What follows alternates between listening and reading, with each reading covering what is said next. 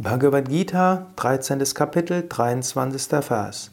Ja evam veti purusham prakritim cha gunaisaha sarvata vartamanopi nasa bhuyo bhijayate.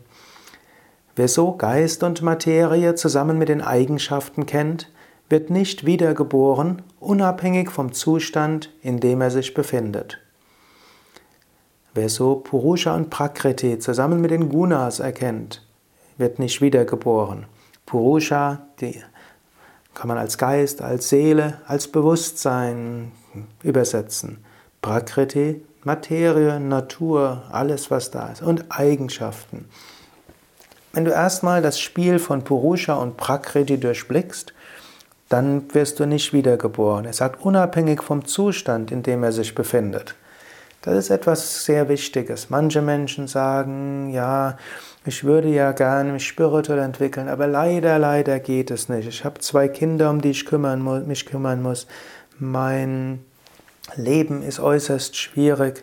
Vielleicht in 20 Jahren, wenn die Kinder außer Haus sind und ich vielleicht in Rente gehe, dann kann ich danach streben. Oder jemand sagt, ja, der Sukadev hat gut reden. Äh, meine Situation kennt er nicht, die ist so schwierig. Ich der Sukadev lebt ganz entspannt im Ashram, da kann er nachdenken über das Unendliche. Oder jemand anders mag sagen, ja, ich habe gerade so eine stressige Zeit am Beruf, ich kann das nicht erreichen. Krishna sagt hier, unabhängig vom Zustand, in dem er sich befindet. Es spielt jetzt keine Rolle, ob du sehr viel zu tun hast oder wenig. Es spielt keine Rolle, ob du gesund bist oder krank. Es spielt keine Rolle, ob Menschen dich mögen oder nicht mögen. Es spielt keine Rolle, ob du gerade frisch verliebt bist oder gerade eine schöne Phase der Partnerschaft hast oder gerade in der Trennung bist. Vom Standpunkt der Erleuchtung her ist unabhängig davon, in welchem Zustand du dich befindest, wichtig, erkenne, du bist Purusha, die reine Seele. Dann gibt es Prakriti und das ist die Natur. Und du bist nicht die Natur, du bist die Seele. Du bist nicht deine psychischen Reaktionen auf die Veränderungen der äußeren Natur. Und wenn du das erkennst, dass du das unsterbliche Selbst bist, welches eins ist mit dem Göttlichen, wenn du das erkennst, egal in welchem Zustand du bist, dann hast du die Einheit erfahren. Und wenn du die Einheit vollständig erfahren hast, wirst du nicht wiedergeboren. Verschiebe daher die spirituelle Praxis nicht.